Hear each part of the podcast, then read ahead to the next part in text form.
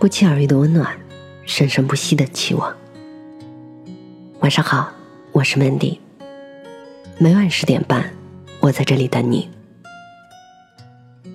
认真做好一件事，比什么都重要。来自于匿名作者，世界著名散文集《瓦尔登湖》的作者梭罗说：“仅有勤劳是不够的，蚂蚁也是勤劳的，要看你为什么而忙。”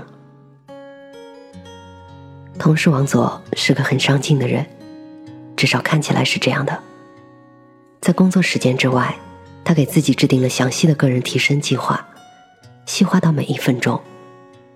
大家可以一起来感受一下：下午六点下班，七点到家，七点半吃晚饭，运动半个小时，八点洗漱，八点半开始学英语，十点学英语结束，看书一个小时，十一点睡觉。第二天七点起床，读一个小时英语，上班。周末画画、健身、读书、爬山，扑面而来的正能量。可是有一天，王佐一脸沮丧的对我说：“你知道吗？我感觉自己什么都没学会，什么都没有做好，还一天老瞎忙。”于是我问他咋回事儿啊？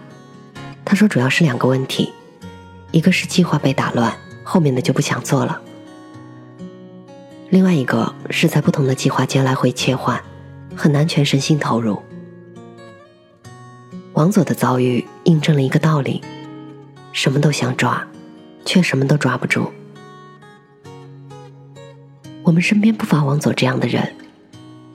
首先，这样的人确实很勤奋，但是他们陷入了几个认知误区。这几个误区是：每件事都很重要，你有能力同时处理很多事，你的意志力很强大。但是真相是，真正重要的事情并不多。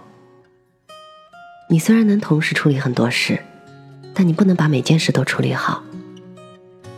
我们随时都会被打扰、被诱惑，随时都会分心，我们没有那么全神贯注。只有正视我们自身的缺陷，也许才能做出更加客观的选择和计划。因为我们并不是超人。Gary Keller 是世界上最大的地产公司之一，凯勒威廉姆斯房地产公司的董事长。有一年，公司陷入困境，但是员工们明明比以前还努力。后来，凯勒召集公司最核心的十四个人，问他们。这一周最重要的三项工作是什么？后来变成这一周最重要的两项工作是什么？直到最后变成这周最重要的一项工作是什么？在凯勒看来，只要完成一周最重要的一项工作，其他工作都会变得简单或者不重要了。果然，在十四个核心人物明确了每周最重要的一项工作后，公司的业务水平直线上升。后来，凯勒发布了自己的畅销书。最重要的是，只有一件。他在书中告诉我们，尽量缩小目标，专注于当下那一件最重要的事，就能够成功高效的去生活。那要如何确定当前最重要的一件事呢？其实我们可以使用倒推法。比如五年之后你的目标是什么？那么具体下来，一年之后你的目标是什么？每一个月的目标是什么？每一周的目标又是什么？每天的目标是什么？那么现在，也就是当下，你的目标是什么呢？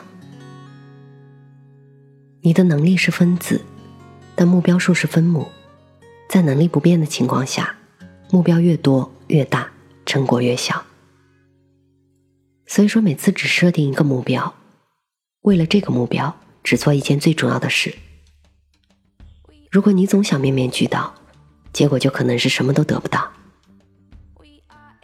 就像开勒所说的，成就卓越的秘诀就是提出一个大而具体的问题，再给出细微的、紧凑而专注的回答。所以，请记住，你要去做对的事，而不是做对每一件事。